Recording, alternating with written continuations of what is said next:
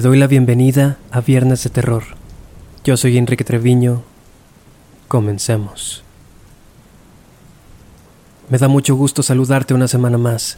He estado un poco ausente principalmente en mis redes debido a la reciente carga de trabajo que he tenido, la cual me ha sacado de la ciudad un par de veces. Estoy de vuelta sin embargo y tengo muchas ganas de crear más contenido para ti y las demás personas que me siguen y alimentan este pequeño proyecto. Si deseas apoyarme, la mejor forma de hacerlo es que sigas el podcast en cualquier plataforma que utilices para escucharlo, así como suscribirte a mi canal de YouTube y me sigas en Instagram y TikTok. Todos los links están en la descripción de este episodio. Hay lugares que albergan historias complejas y muy antiguas, lugares donde ocurrieron cosas terribles o que fueron testigos de la peor faceta del ser humano. Espacios tamizados por el sufrimiento y el horror habitados por presencias desgraciadas o aberrantes y por cuya extensión pasean lamentos, fría soledad y una profunda tristeza. Pensar en estos lugares hace que nuestra mente se traslade a zonas lejanas, sitios abandonados y en total decadencia. Y aunque en muchos casos esto es así, lo cierto es que es muy posible que pases por un lado de ellos camino al trabajo, a la escuela o mientras esperas el autobús. El centro histórico de la Ciudad de México cuenta con innumerables inmuebles cuya antigüedad se remonta a diferentes periodos de la historia. Al volverse parte de la cotidianidad citadina, su presencia puede pasar desapercibida para la gran mayoría, aunque ahí dentro se hayan cometido atrocidades difíciles de concebir, particularmente en nuestros días. En la esquina de República de Brasil y República de Venezuela se encuentra el Museo de Medicina, que también funciona como Museo de la Inquisición, y te preguntarás el porqué de esta inusual combinación. La respuesta es simple, y es que el multifacético edificio fue originalmente construido para fungir como el Palacio de la Inquisición en México. Construido entre los años 1732 y 1736 por el arquitecto por excelencia del Santo Oficio, Pedro Arrieta, esta edificación albergó a los miembros del Tribunal de la Inquisición y funcionó como sede para los procesos de dicha institución. A pesar de haber modificado sus leyes y adaptado sus teorías para la vida de los indígenas, la Inquisición en México tuvo responsabilidades muy parecidas a las que tenía en Europa, es decir, la conversión de los no creyentes al catolicismo. Por supuesto, el procedimiento a seguir en cuanto a herejes y traidores a la corona se refiere era básicamente el mismo, la obtención de la confesión mediante la tortura.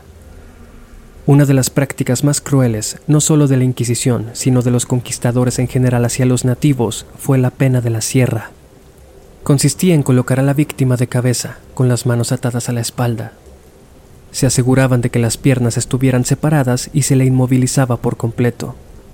Se esperaba unos minutos para que la mayor cantidad de sangre se transportara a la cabeza, lo cual tenía un propósito siniestro. Luego, dos verdugos pasaban un largo serrucho por entre las piernas de la víctima, cada uno sujetando un extremo, y comenzaban a cortar hasta llegar al ombligo. Dicho castigo no era una tortura, sino una sentencia de muerte, ya que era imposible sobrevivir a semejante tormento. La víctima se encontraba de cabeza para que la pérdida de sangre no fuera masiva y permaneciera con vida por el mayor tiempo posible. A su vez, al haber más oxígeno en el cerebro, el dolor aumentaba considerablemente. Varias de las personas que sufrieron este destino eran mujeres embarazadas, a quienes se les acusaba de llevar al hijo del diablo en el vientre tras haber hecho un pacto con él. Al cortar, los verdugos se aseguraban de llegar hasta las costillas de la mujer para que el feto no pudiera sobrevivir. Volviendo al tema, podrás entonces imaginarte la cantidad de cosas que ocurrieron dentro del Palacio de la Inquisición, que desde sus inicios fue un sitio dedicado a la represión desmedida y que no inspiraba más que temor y angustia. Tras la independencia y el fin de la Inquisición, en 1938 el edificio fue subastado, pero nadie quiso ofrecer ni la cantidad mínima por él, así que pasó a ser propiedad del arzobispado. Con los años, después de funcionar como oficinas de la lotería, cuartel general y hasta una primaria, el edificio fue adquirido por la UNAM para servir como escuela de medicina. Una de las historias más populares data del año 1860, cuando un grupo de obreros que se encontraba realizando labores en el interior descubrió por accidente una sala de tortura extra y oculta entre muros. En dicha sala fueron hallados 13 cadáveres momificados. Se cuenta que uno de esos cuerpos le perteneció al célebre dominico Fray Servando Teresa de Mier. No se sabe con exactitud la cantidad de personas que fueron halladas culpables y ejecutadas en este lugar, pero se tiene registro de al menos 50. Varios de ellos fueron sentenciados a la guillotina. Vecinos y transeúntes han asegurado a través de los años que han visto a un hombre sin cabeza caminar al costado del palacio. El hombre lleva ropa de la época y a pesar de lo evidente, cuentan que se le ve caminar de manera fluida y confiada, como si conociera a la perfección el camino que toma. Al parecer, no importa la hora del día, ya que los reportes de sus avistamientos ocurren en todo momento. Siendo una visión tan espeluznante y macabra, nadie se le queda viendo para averiguar hacia dónde se dirige, por lo que sus recorridos siguen siendo desconocidos y aleatorios. Una de las historias más interesantes es la de Soledad, una mujer que fue acusada de brujería y trasladada desde Veracruz al Palacio de Ciudad de México para ser juzgada. La leyenda cuenta que uno de los guardias que vigilaba las celdas, al hallarla sumamente bella, se acercó para hablarle. El guardia juró más tarde que en cuanto escuchó su voz, Soledad corrió a estrellarse en uno de los muros de la celda, donde alguno de los prisioneros anteriores había dibujado una barca con su sangre. El guardia quedó aterrorizado cuando vio que en lugar de golpear el muro con su cuerpo, Soledad pareció fundirse en él y encogiéndose de tamaño, subió a la barca, la cual se movió por las paredes del lugar hasta desaparecer. Algunos visitantes cuentan que durante los recorridos les parece ver la figura de aquella barca, desplazándose rápidamente por los muros y los techos del palacio. Por supuesto, los gritos y lamentos de las atormentadas almas condenadas a vagar por siempre aquí abundan sobre todo a través de las anécdotas de guardias de seguridad que deben pasar la noche en el museo.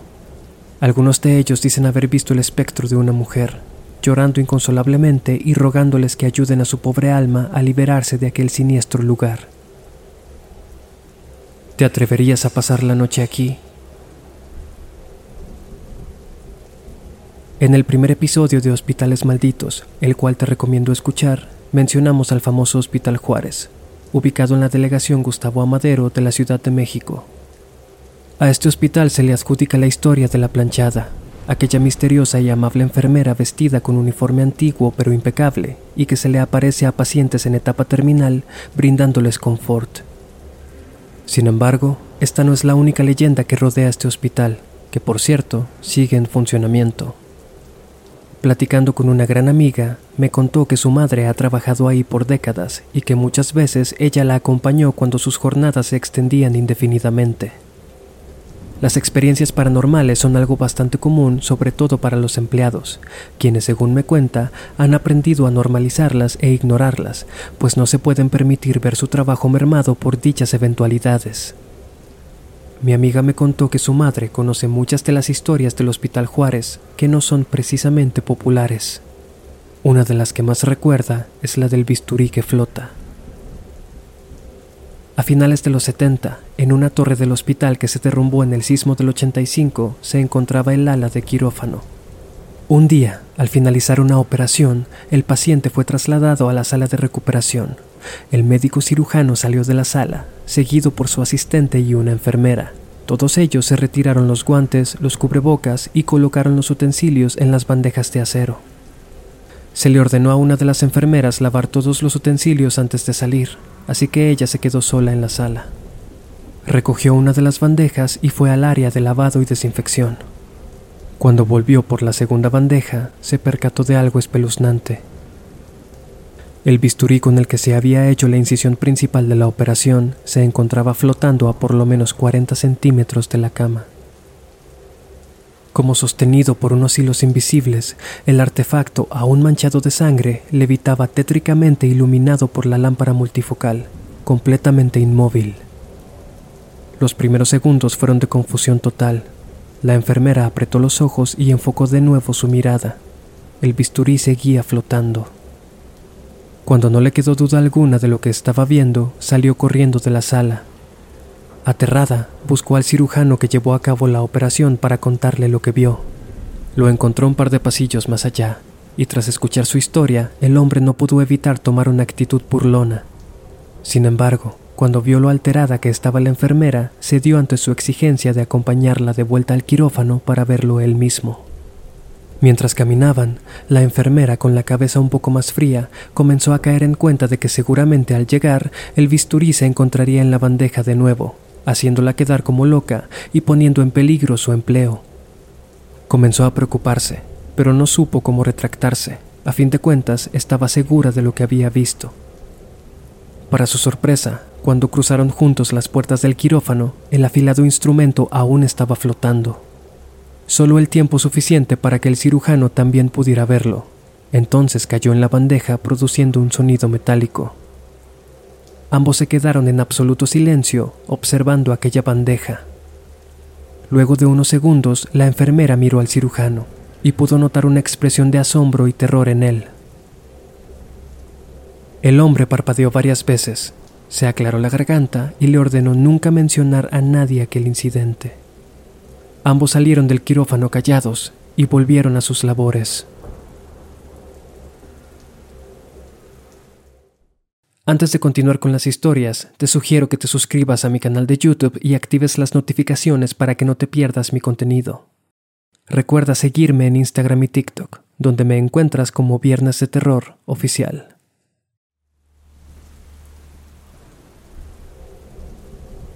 La Casa de los Azulejos, ubicada entre la Avenida Madero y la calle 5 de Mayo, es una de las infraestructuras novohispanas más fascinantes de México. Se dice que fue construida en 1737 como resultado de un capricho. El padre de una adinerada familia le dijo a uno de los hijos que era tan holgazán que nunca podría construir una casa de azulejos. Este, aceptando el reto, cubrió la famosa casona con azulejos pintados a mano traídos desde Puebla. La historia de esta casa es tan extensa como compleja. Desde su edificación y hasta el siglo XX pasó por numerosos propietarios que por una u otra razón la abandonaban. Así pues, dicho inmueble ha sido testigo de cuantiosos eventos tanto interesantes como trágicos. Uno de dichos eventos ocurrió en 1828 y se le conoce como el Motín de la Acordada.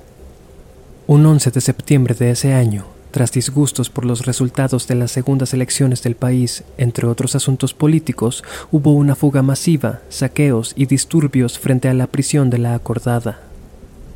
Se dice que aprovechando el caos, el oficial Manuel Palacios entró en la casa de los azulejos para tomar venganza del exconde Andrés Suárez de Peredo, quien se oponía a que el oficial Manuel sostuviera una relación con una de las jóvenes de la familia. El asesinato ocurrió justo en las escaleras de la casa, el oficial apuñaló al exconde hasta matarlo, luego huyó del lugar. No mucho después, sin embargo, el oficial fue hallado culpable por dicho crimen y condenado al garrote vil en la plaza de la Guardiola.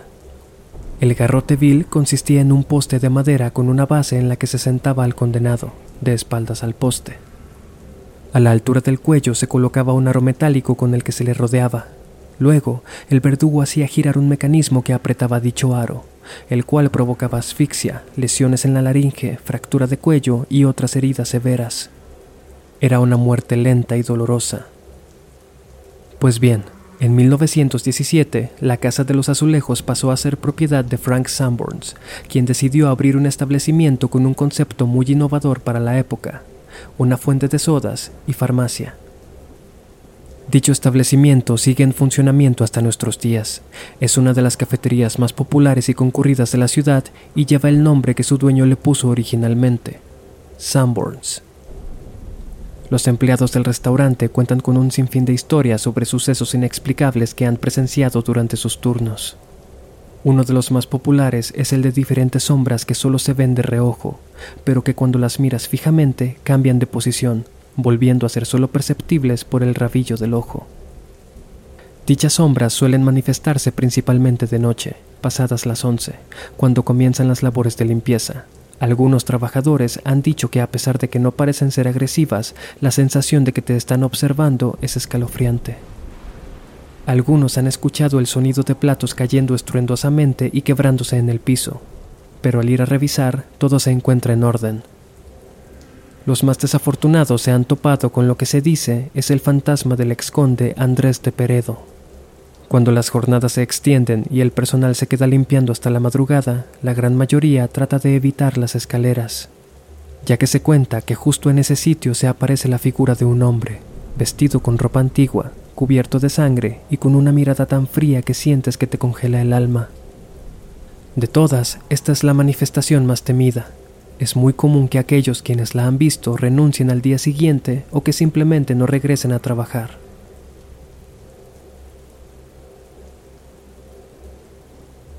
Desde el Zócalo y hasta el Panteón Británico en Ciudad de México se encuentra la que se considera la calle más antigua de América, Tacuba. Construida entre 1377 y 1389, antes de la conquista española, esta calle ha presenciado los momentos más importantes en la historia de nuestro país. En esta calle se encuentra el famoso Café de Tacuba, bastante popular por su antigüedad y tradición. Inaugurado en 1912, cuenta con más de 100 años de historia. Personajes como Diego Rivera frecuentaban este sitio, además de ser la sede de sucesos violentos como el asesinato de Manilo Fabio Altamirano Flores, gobernador de Veracruz en 1936. El inmueble donde hoy se venden enchiladas, molletes y demás alimentos fue durante la época del virreinato el Hospital del Divino Salvador para enfermas tementes, a cargo de los monjes jesuitas y posteriormente de las monjas clarisas. Ya en otros episodios hemos hablado acerca de hospitales e instituciones mentales de la época, y sabemos que las prácticas llevadas a cabo ahí dentro no eran particularmente humanas.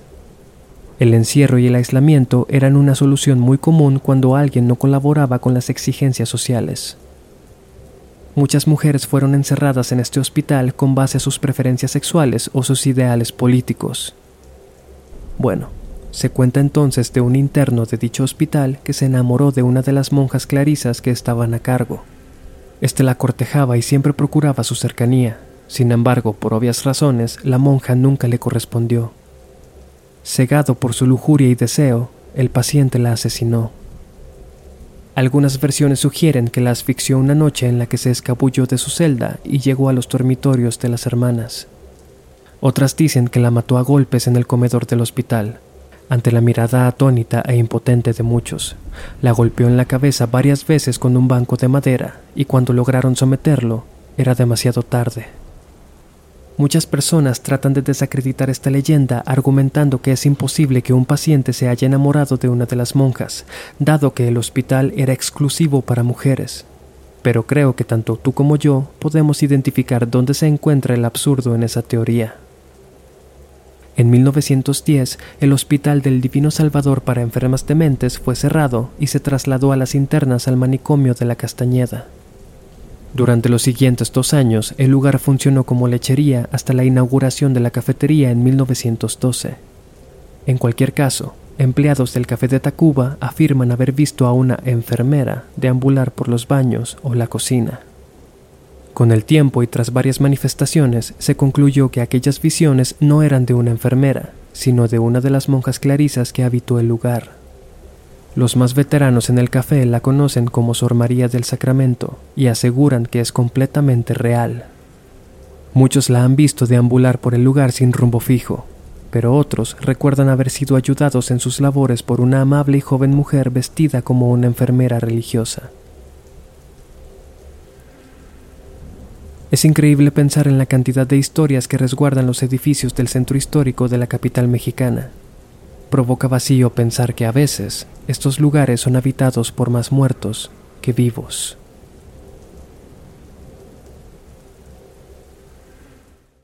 Te agradezco haber llegado hasta aquí. De verdad espero que este episodio te haya gustado y que me des la oportunidad de acompañarte con más historias. Te recuerdo que los links a mis redes se encuentran en la descripción. Apreciaría mucho tu suscripción a mi canal de YouTube y que califiques el podcast con las estrellas que están en mi perfil. Yo soy Enrique Treviño. Hasta la próxima.